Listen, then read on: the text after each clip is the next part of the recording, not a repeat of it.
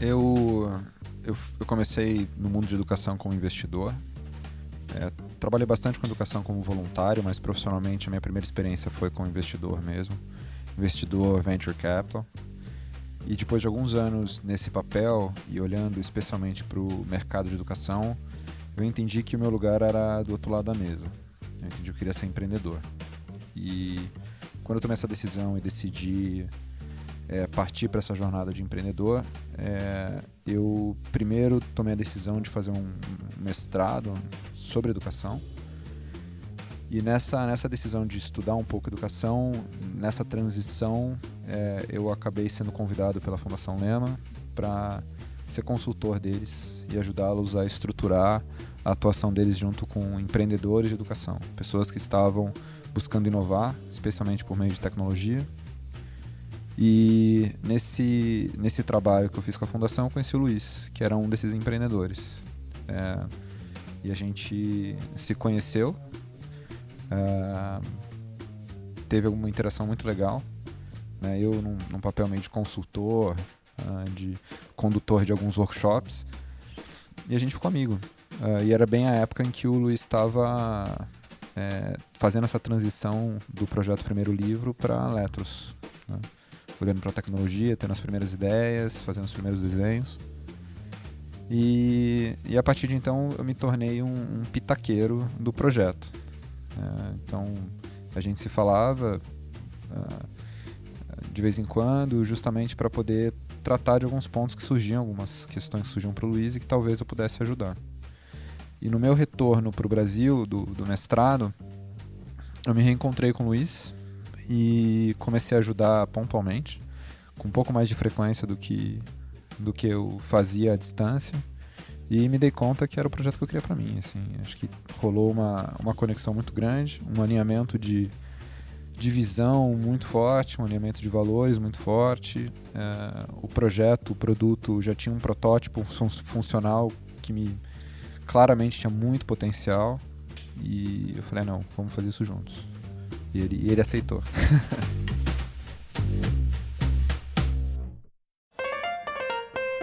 Oi, pessoal, eu sou a Bel. Hoje a edição do Canary Cast é uma aula sobre o mercado de educação. O bate-papo foi com os empreendedores Luiz Junqueira e Thiago Rached, que foi esse que você acabou de ouvir. Eles são fundadores da Letros, uma solução que usa inteligência artificial para desenvolver escrita focando em alunos do ensino médio.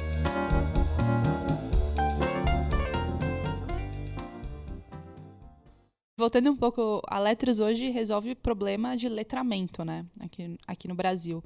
É, conta um pouquinho mais sobre esse problema em si, quão forte é essa dor no mercado, qual é o tamanho desse mercado. Se pudessem dar o panorama desse mercado aqui no Brasil, seria ótimo. Tá, eu vou falar um pouquinho de letramento, Luiz aqui, depois o Ti fala mais do mercado.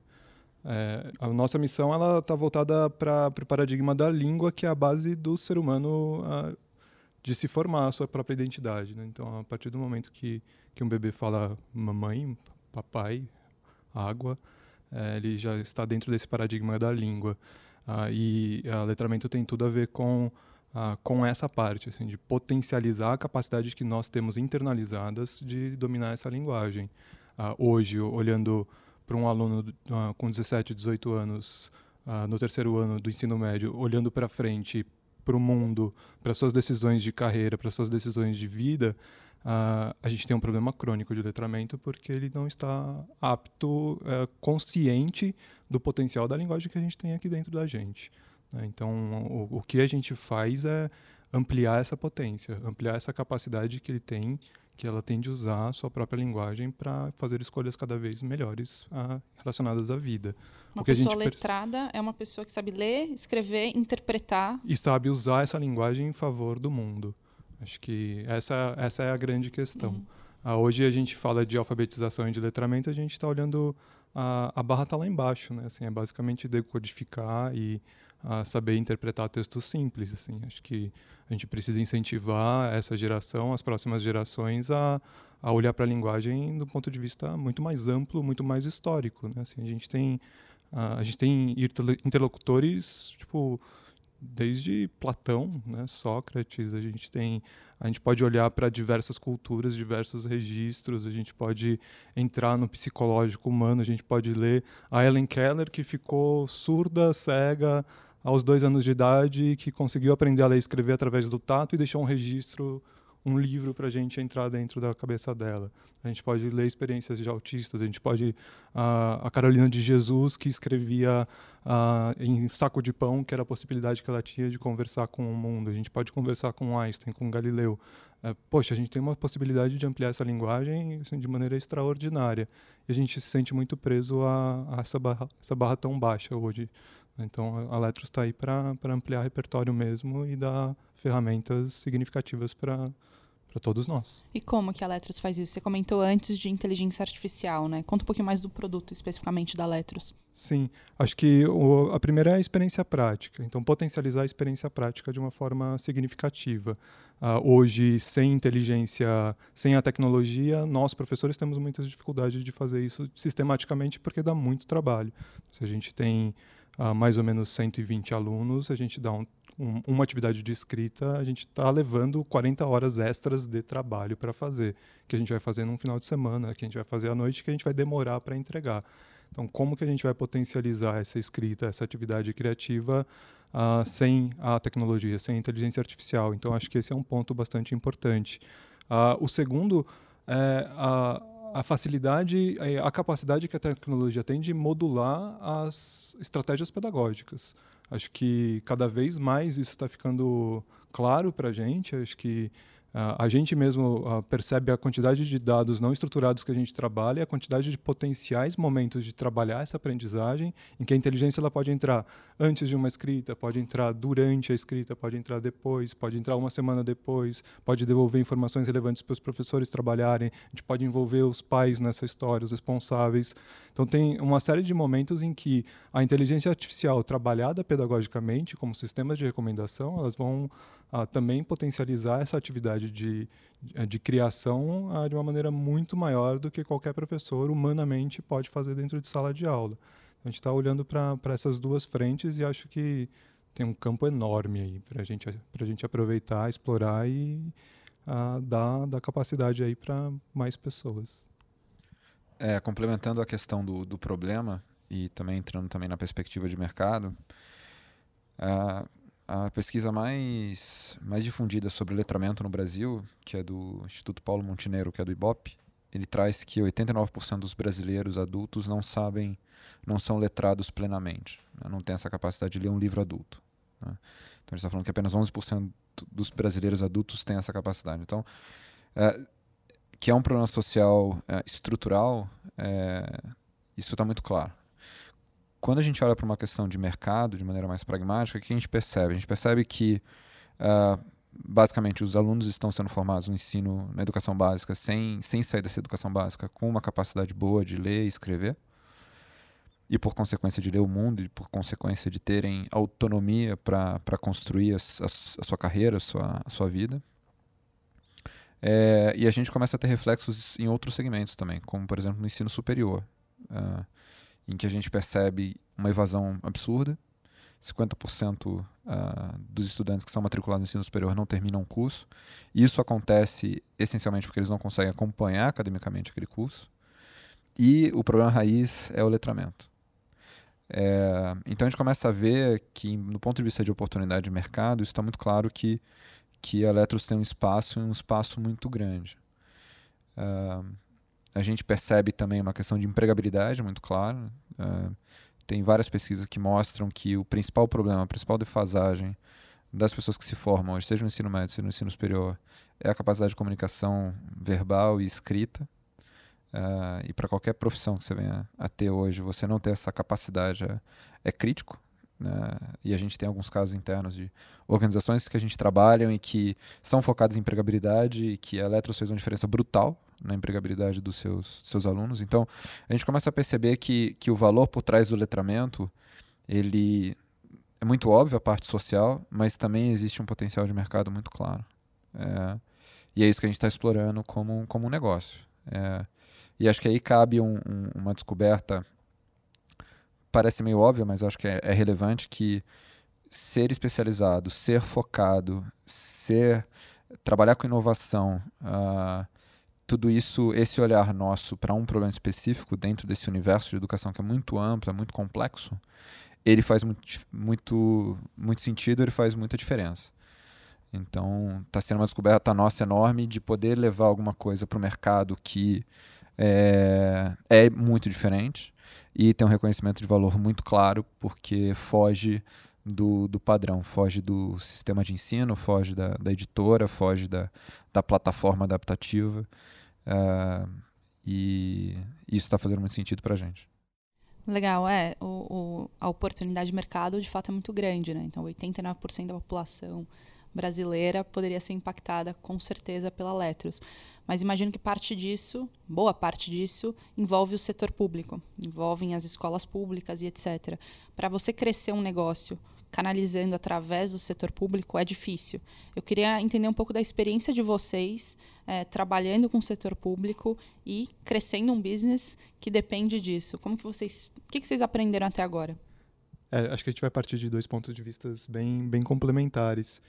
É, acho que a, a, maior aprendizagem é, é, é muito é psicológica mesmo, assim, é relacionada a, a um medo é, inicial de será que uh, um aluno, uma aluna de escola pública que vem de uma família desestruturada, que tem uh, que está numa escola desestruturada, que não valoriza os seus professores, uh, que não tem desde o início aquele valor essencial ao conhecimento. Será que este aluno, esta aluna está interessada em escrever?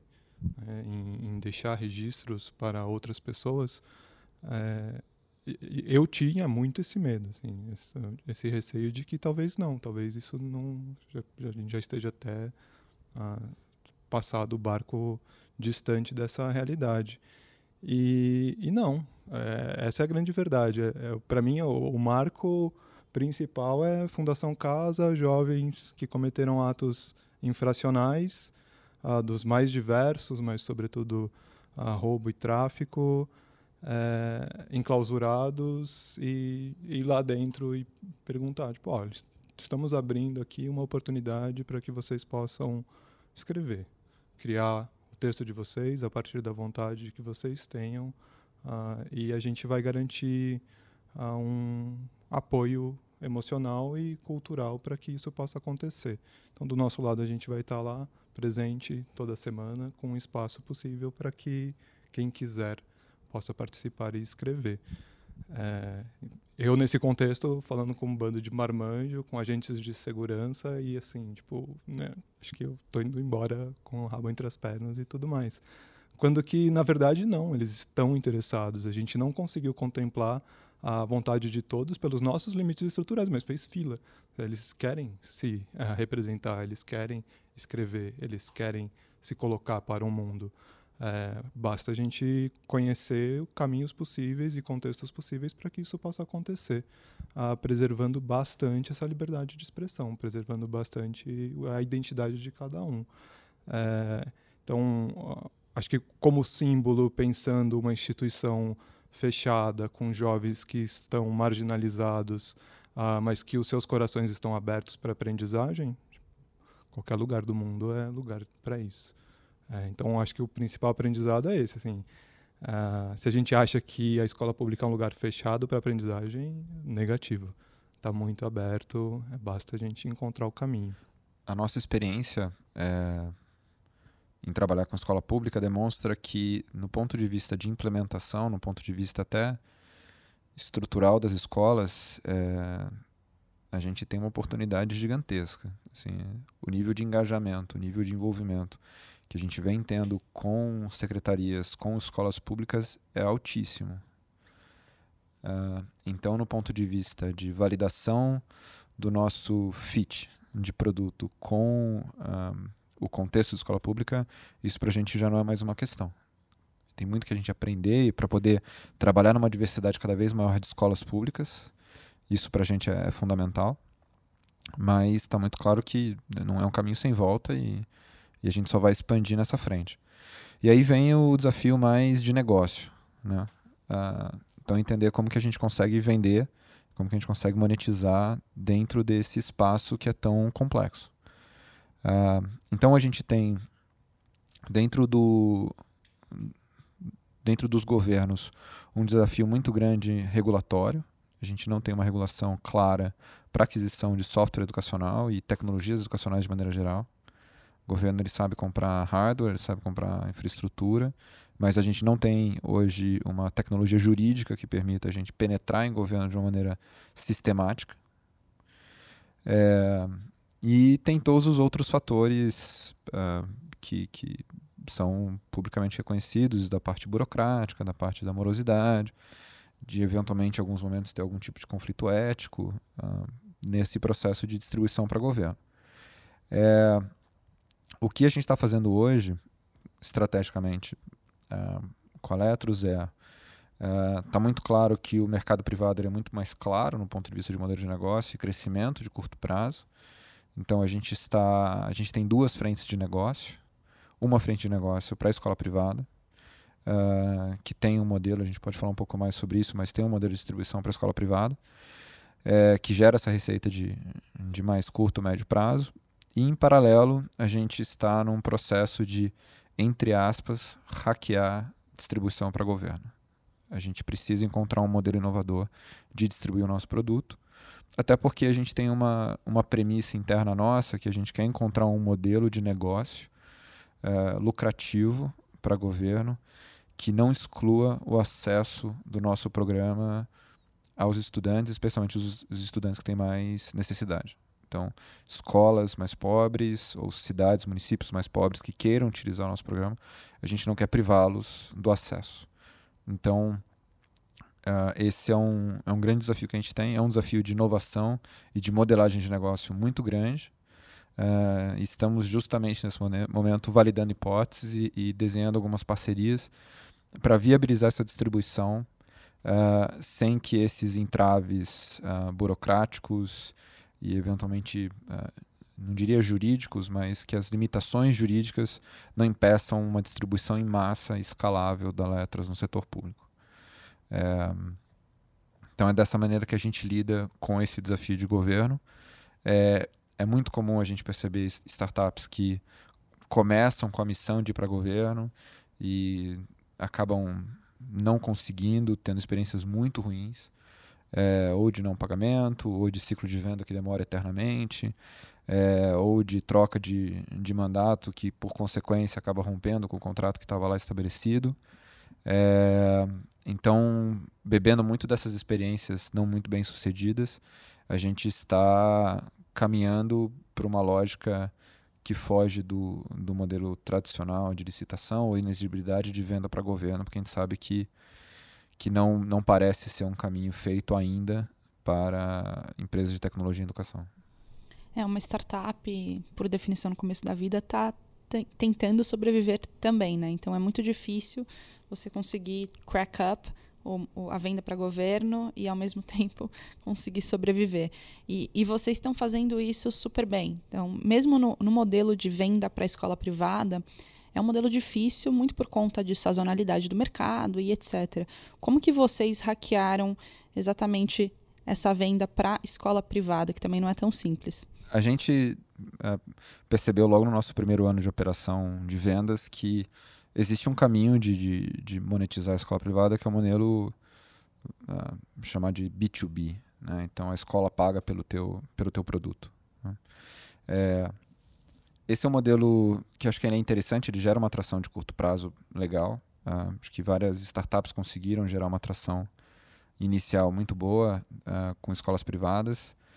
Só que é um pouco do que você falou, ele tem algumas, algumas limitações esse modelo. Né? Uma limitação é a questão da sazonalidade, então você consegue, a escola consegue tomar uma decisão de compra eventualmente no, no começo do ano, mas ela só vai começar a te pagar no ano seguinte, quando virar o ano e ela tiver um novo orçamento para te incluir uh, como parte do, do orçamento da escola. É, você tem uma questão de, de ticket médio, então quando você está tentando vender para a escola e esse, esse, dinheiro vai sair ou da escola ou vai sair de um, de um conjunto de material didático que a escola leva para os pais, é, você também está, de certa maneira, competindo com uma outra, um outro conjunto de produtos que ela está oferecendo. É, então, esse modelo é, de vender é, para a escola tem uma limitação de preço, especialmente quando você é tecnologia educacional. É, a nossa proposta de valor para a escola, no final do dia, é, é a aprendizagem do aluno, a evolução do aluno. É, e boa parte do setor ainda não entende isso. Uh, e esse é um desafio nosso, muito mais do que do, do nosso usuário, do nosso cliente, de, de entender o valor disso. É, então, é, a gente acaba ficando limitado e sendo precificado como um software. Sendo que no final do dia o nosso programa, a nossa metodologia, ela vai muito além disso. É, e tem uma questão também de mercado potencial. Né? As escolas que têm orçamento ou condições de, de adquirir um produto adicional, uh, complementar. O nosso produto ele é curricular necessariamente, mas é um produto que, se a escola não tiver, ela sobrevive. Ela vai ter a aula dela de português, ela vai ter a metodologia própria. É, tem um desafio muito grande da gente se tornar mais central e mais estratégico para as escolas. Então, para poder. Uh, poucas escolas, se a gente pegar o mercado total de escolas privadas hoje no Brasil, uma coisa que pouca gente sabe é esse mercado é dominado, pelo menos os principais grupos são grupos confessionais, são redes é, religiosas que fazem parte, que detêm a maior quantidade de escolas privadas hoje no Brasil, não são os grupos privados. É, e, portanto, para você entrar dentro desses grandes grupos, uh, esses grandes grupos não têm uma cultura tão grande de aquisição em massa desses produtos uh, de inovação. Muitos deles têm a própria equipe de tecnologia, têm o próprio sistema de ensino. Uh, então, tentar entrar no orçamento desses grandes grupos também é uma complexidade muito grande.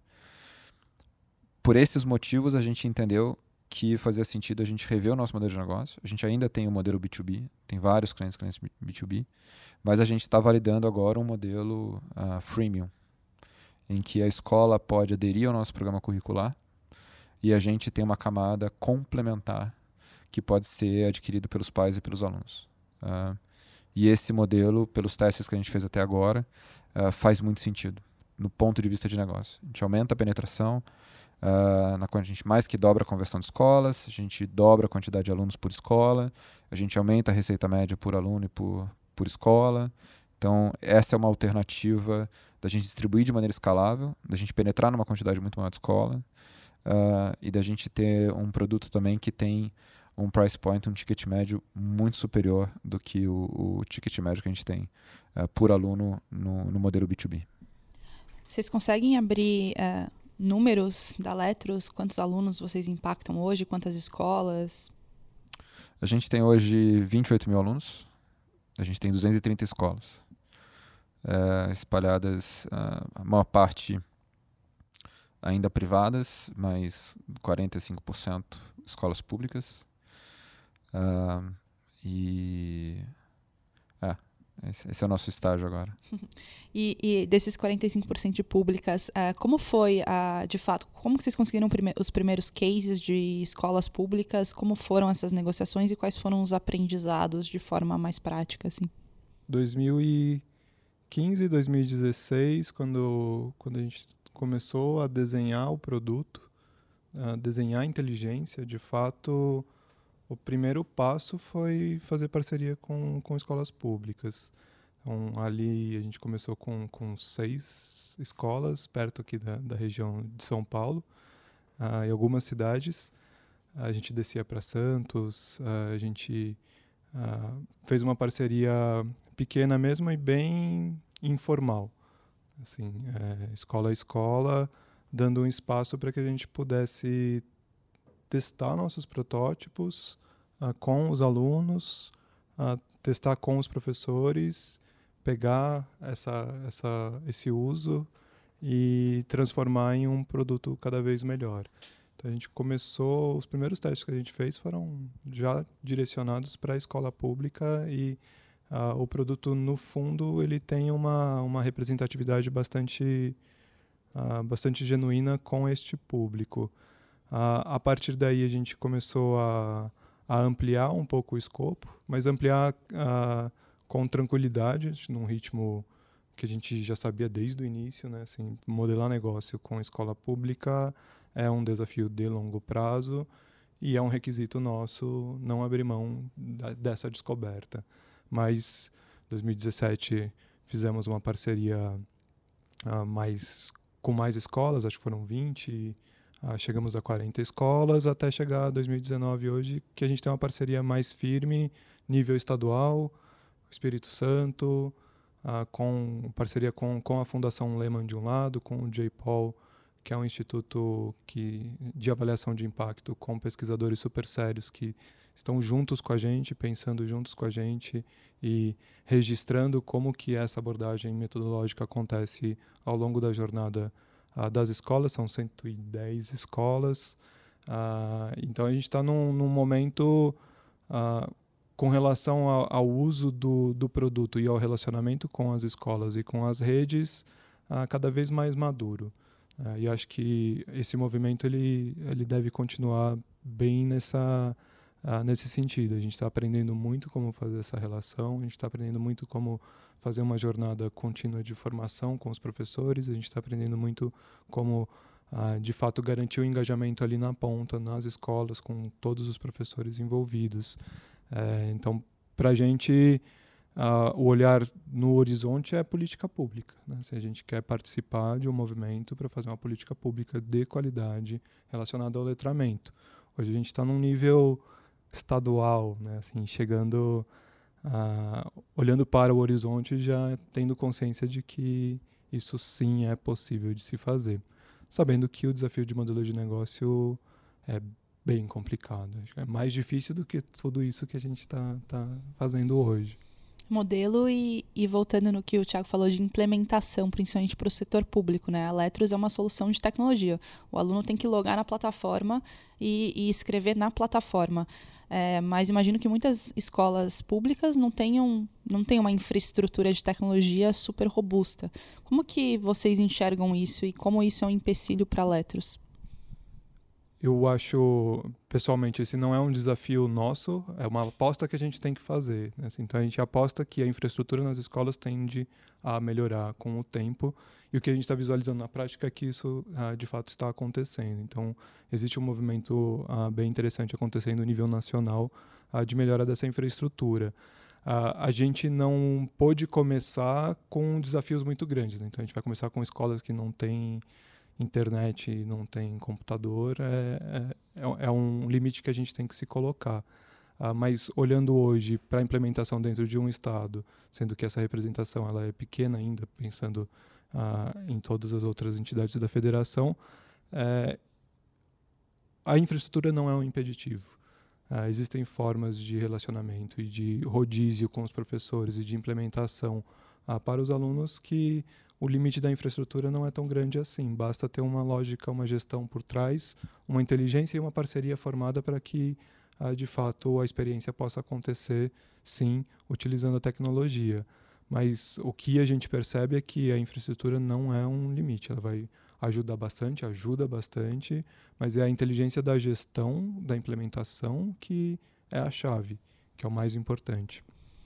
E, e, falando exatamente do engajamento dos educadores com o produto, da, da interação é, entre, entre professor e produto, como que funciona? Porque alguns podem falar que a Letros substitui o professor. Como que você engaja o professor para usar a plataforma, a solução da melhor forma e não como um inimigo né, da, da profissão dele? Acho que essa, essa é uma questão que ah, fazia parte dos receios iniciais da Letros também. Né? Tipo, poxa, a inteligência artificial voltada para linguagem, substituição dos professores. Mas uh, foi, acho que com a experiência, um pouquinho de, de, de maturidade para tratar dessa questão, é que a gente consegue visualizar que, na verdade, é uma super parceria. Né? Assim, a inteligência artificial, ela a, tecnologia, no fundo, mais do que a inteligência artificial, é um grande parceiro uh, para todos nós, independente do lugar onde a gente uh, estiver. Uh, dentro da sala de aula, uh, tem uma série de informações, uma série de, de questões que a gente analisa dentro do texto, dentro de uma estrutura que é complexa, são dados não estruturados, que a inteligência é capaz de fazer muito, muito, muito melhor. Agora, a capacidade de fazer muito, muito, muito melhor não significa que o ser humano tem uma capacidade muito, muito, muito melhor do que a inteligência e a tecnologia também. que é o caso. Assim, hoje, um professor avaliar a criatividade e fazer uma conexão socioemocional com o aluno, com a aluna com relação a uma questão estratégica do texto, com relação a uma, criativa, a uma questão criativa, é, esse é o papel do professor. Né? É, é para isso que a gente quer estar dentro de sala de aula. A gente quer poder fazer uma gestão possível para alimentar a criatividade dos alunos. Poxa, esse é o lugar dos professores. Né? Assim, então, corrigir desvios de ortografia, captar a, a nuvem semântica do texto, o repertório, como está evoluindo a pontuação do texto, de quais são os recursos linguísticos que estão sendo usados, a inteligência artificial vai fazer isso muito melhor a serviço da inteligência humana. E não é difícil. Na prática, os professores percebem isso assim que eles olham para a ferramenta, assim que eles visualizam que ah, um aluno pode ter uma devolutiva imediata com relação a um texto que é muito rica, que é muito mais rica do que eu posso dar.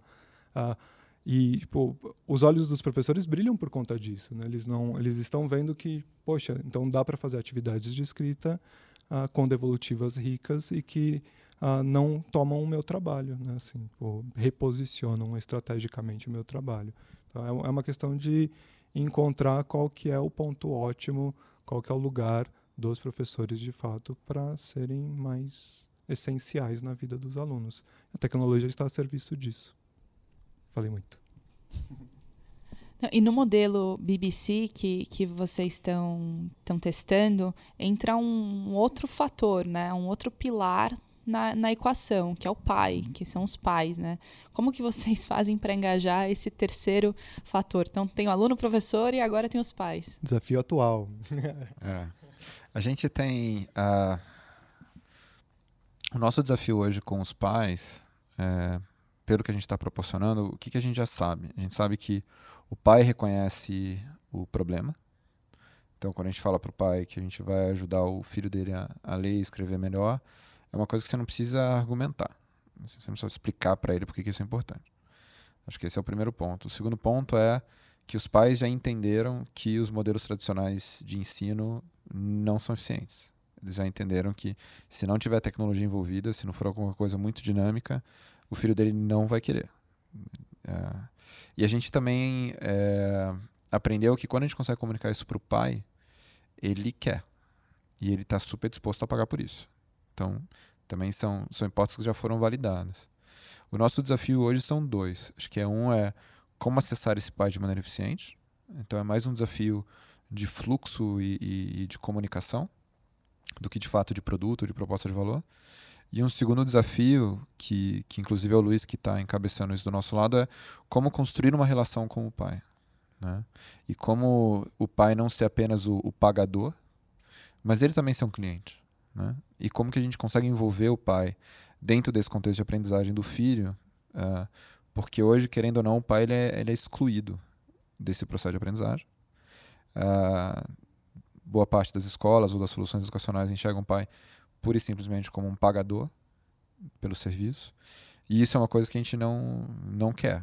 Uh, e aí tem um desafio muito grande, porque a gente sabe que o, o, pai envolvido não é necessariamente o pai que vai ficar fazendo lição de casa com o filho todo dia ou toda semana. É, acho que é um outro tipo de relação, é um outro tipo de vínculo é, que o pai quer construir com o seu filho é, e, e, ele quer, ele quer construir, ele quer fazer parte disso. Isso a gente também já está comprovado. E o nosso desafio é entender qual que é essa experiência. Na verdade, é, é, é, é isso. As famílias elas são educadoras também. Ah, e esse potencial parte de casa, né? Assim, a gente percebe um sucesso educacional quando todas as pontas, né? o aluno, a aluna no centro, a família e a escola estão de mãos dadas e potencializando o universo representativo desses alunos, assim. E isso é sucesso. A gente sabe que isso é um sucesso. Ah, nessa nessa primeira relação com as famílias, a gente está percebendo que as famílias estão querendo ajuda, né? Assim, pô, eu não sei como mãe ajudar o meu filho que não quer escrever. Eu não sei como pai como me aproximar do meu filho ah, para ajudar na lição de casa. a gente também não sabe.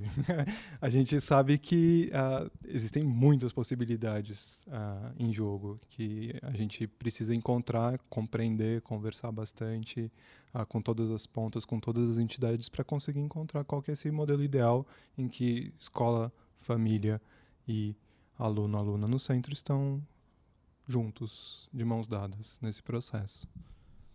Super legal. A dor que vocês resolveram atacar é completamente estrutural, né? O que, o que é um impacto muito forte e, e de longo prazo também.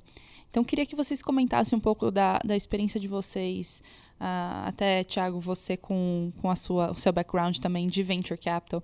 Como é esse paradoxo de uh, ser mission-driven, ser de fato, uh, ter um impacto estrutural na dor que quer resolver, com o crescimento acelerado? É um paradoxo e como vocês enxergam isso? É, esse é um grande paradoxo. É, eu acho que uma coisa que, que é importante deixar claro é dada a nossa missão, dado o nosso o problema que a gente quer resolver, a gente não tem opção a não ser um a não ser ser um grande negócio. Então, é, é muito mais uma escolha estratégica do que uma escolha de finalidade. É, e o que a gente uh, está aprendendo com esse processo todo é que o paradigma do produto digital, uh, ou do produto 100% digital, é, quase nada é 100% digital, né? Mas assumindo que uh, pelos, pelos aplicativos, pelos, pelos SaaS, pelos, por vários outros produtos que, que têm uma carga de automatização e de, de digital muito maior, é você apostar num crescimento à base de, de investimento, né? É, você fazer esse crescimento vai numa lógica mais blitzscaling, dentro do contexto educacional hoje, a gente não acredita nisso, porque como demanda um grau muito grande de inovação e o envolvimento dentro de um ecossistema relativamente complexo, que envolve diretor, coordenador, professor, aluno, família, se for governo, secretaria, uh, você, a chance de você é, dar vários tiros nos pés é enorme, porque é, o processo de inovação ele tem que ser rápido, ele tem que ser acelerado, mas se você erra o momento de escala, é, se você fala, não, agora eu vou escalar e você não está preparado para isso, a chance de você ser triturado pelo mercado é muito grande. Então você tem um risco muito grande de fazer um movimento de crescimento acelerado e isso gerar uma perda de qualidade, um impacto reputacional uh, muito grande. Uh, dentro de um eco ecossistema que é muito orgânico, é muito fluido. Né?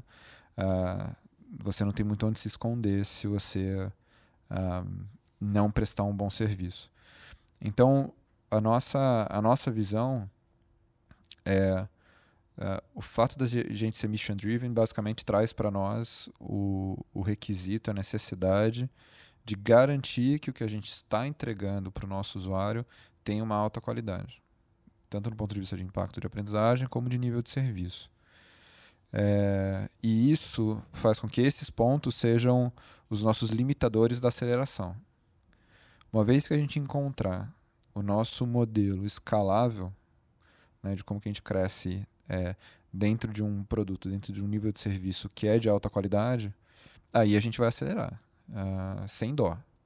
Mas a gente precisa garantir que a gente tem esse market fit, esse market produto uh, muito bem feito. Uh, e aí entra um pouco da questão do mission driven. Como a gente consegue ter uma sinalização clara que o nosso produto tem um impacto é, de aprendizagem e, por consequência, de desenvolvimento social muito grande, a, o nosso nível de responsabilidade aumenta.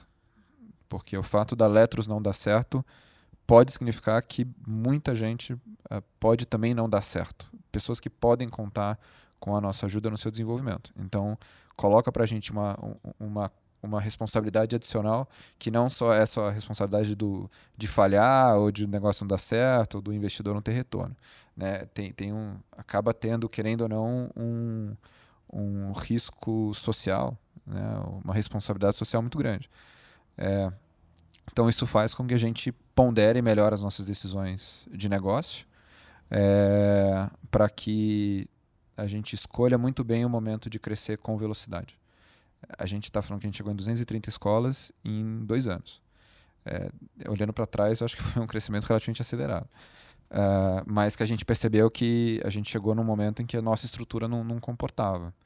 Uh, então, uh, fez, fez inclusive o nosso momento hoje é um momento de segurar um pouco, falar, vamos segurar um pouco o crescimento acelerado, vamos estruturar processo, recompor time, investir em tecnologia, para que a gente possa, a partir de 2020, ter uma evolução e ter um crescimento muito mais, muito mais é, sólido. Né? E vocês escolheram, de alguma forma, o caminho de venture capital. É, como que esses investidores, esse perfil de investidor se Essa pergunta é para a gente ou para você? Se quiser responder, Bel, fica, fica, fica à vontade. Eu quero a visão de vocês. É, bem, a gente. Essa é uma ótima pergunta, porque um, dentro de um contexto de venture capital, uh, e entendendo que a grande maioria dos venture capitals no Brasil eles não são focados num setor, especialmente no setor de educação, a gente acaba tendo uma situação em que a gente naturalmente é comparado com outros negócios. Né? E, e, que no final do dia esses investidores têm um mandato, um mandato de retorno sobre o investimento que os, os seus investidores têm, e que, portanto, tem que, eles têm que tomar uma decisão muito racional. Né? É, e ponderar é, investir num negócio que está dizendo para ele que não vai crescer a todo custo uh, porque ele não acredita nisso. Então, é, para a gente, a gente teve, acho que, muita sorte, de certa maneira, de encontrar investidores que acreditam na nossa estratégia. Eu acho que no final do dia, o objetivo de retorno financeiro é o mesmo. Uh, a gente, nós dois, acreditamos que o fato da gente ser focado em missão potencializa retorno de longo prazo. Uh, então a gente não acha que a gente não acha que isso limita. Uh, pode parecer que isso limita no curto prazo, que a gente não está crescendo que nem louco. Uh, mas que a gente acredita que vai construir um negócio muito mais sólido, muito maior do que se a gente fosse apenas focado em, em, em, retorno financeiro. É, e acho que é uma está sendo um aprendizado para a gente. Tá? É, a gente tem Uh, no perfil institucional, a gente tem investidor que tem um perfil de impacto, então, é, investidores que querem o retorno financeiro, mas querem apostar em negócios que podem tornar a sociedade uma sociedade melhor. E a gente tem investidores que são venture capital numa visão de negócio pura, mas que acreditam na nossa tese e, e que valorizam também o fato da gente ser mission driven, uh, que para a gente é fundamental. É, então, essa foi a nossa estratégia de, de de captação e, por sorte, está dando certo. Uh, a gente está super feliz agora. Bom, você respondeu por mim. é, tem uma última pergunta que até queria a visão de vocês de grandes movimentações do mercado de educação no Brasil atualmente. Assim. Tem vários grupos gigantes de, de, de ensino que estão fazendo aquisições de empresas menores, de startups e etc. Como que vocês enxergam essas movimentações? Uh, considerando que a Letros, como você falou no, no começo, Thiago, é, decidiu focar né, numa solução específica para um problema. É, então não ataca o, não abraça a educação como um todo. É, como que vocês enxergam essas movimentações e, e, se isso afeta vocês de alguma forma? Eu acho que essa movimentação dos grandes grupos é uma movimentação de maneira geral positiva. Uh, os grandes grupos uh, estão fazendo essas aquisições por uma demanda, por uma demanda das escolas, uh, uma demanda das escolas de mudança. É, o, a editora, o sistema de ensino, o apostilado é um produto do século passado. Assim. Uh, e eles já entenderam isso. Uh, e acho que essas aquisições que eles estão fazendo é um esforço muito grande deles de poder se adaptar a, essa, a esse novo mercado. Um, ah, então eu, eu, vejo que é uma sinalização muito positiva. É, eu acho que, que eles têm, têm um espaço grande, eles já dominam um espaço grande, eles já são grandes players. Uh, é um modelo de negócio, especialmente sistema de ensino, uh, e até de certa maneira escolas próprias, um, dois modelos de negócio muito, muito jabuticaba, muito brasileiro. Né? Outros países têm um, têm um ecossistema, têm uma dinâmica do setor muito distinta. É, e, e eu acho que, que eles estão nesse caminho tentando de fato se transformar aos poucos e principalmente entendendo como que eles conseguem agregar tecnologia e inovação de uma maneira mais core. Porque diria que até aqui ainda a tecnologia ainda é um, muito mais uma estratégia de marketing e muito mais um, um algo complementar e adjacente do que de fato central para a grande maioria dos grupos. E eles sabem que eles não podem ficar nessa situação por muito tempo. Então acho que as, as aquisições estão indo nessa direção. É, e, e eu acho que existe uma oportunidade grande. Acho que se por um lado a gente pode entender que isso pode ser uma ameaça para Letros, né, desses grupos estarem se movimentando, estarem adquirindo, estarem investindo em tecnologia, é, a gente fica particularmente feliz no sentido em que eles estão ajudando a gente a difundir que, eles, que a educação precisa mudar e precisa ter tecnologia. Então, quando a gente entra na escola hoje, não existe mais a discussão de, nossa, isso aqui é tecnologia, isso não se encaixa no nosso sistema. Pelo contrário, a gente precisa. Como que a gente usa, como que a gente aplica. Então, de certa maneira, eles estão também ajudando a gente a, difundir a necessidade das escolas mudarem, se transformarem e adotarem soluções que tenham o aspecto digital no centro do processo pedagógico. Focando em escolas públicas, o, acho que o mato é bem alto e as relações são jurássicas. É, pensando exclusivamente em letramento, a gente tem dores elementares. Né? A gente não, não tem nem a capacidade de avaliar sistematicamente a aprendizagem dos nossos alunos, quanto mais de ensiná-los. Então, o campo está totalmente aberto para bandeirantes ajudarem a construir essa, esse mundo juntos. Acho que uh, o setor público, o setor privado tem caminhos e tem meio de caminhos aí totalmente possíveis se o foco for a aprendizagem do aluno ali na ponta. É, escola pública mato muito alto. Legal, gente. Queria mega agradecê-los por terem vindo aqui participar do, do Canary Cast. É, obrigada mesmo, foi uma aula de educação que a gente teve hoje. Poxa, eu agradeço, nós agradecemos. Super obrigado. Muito bom, muito bom essa oportunidade.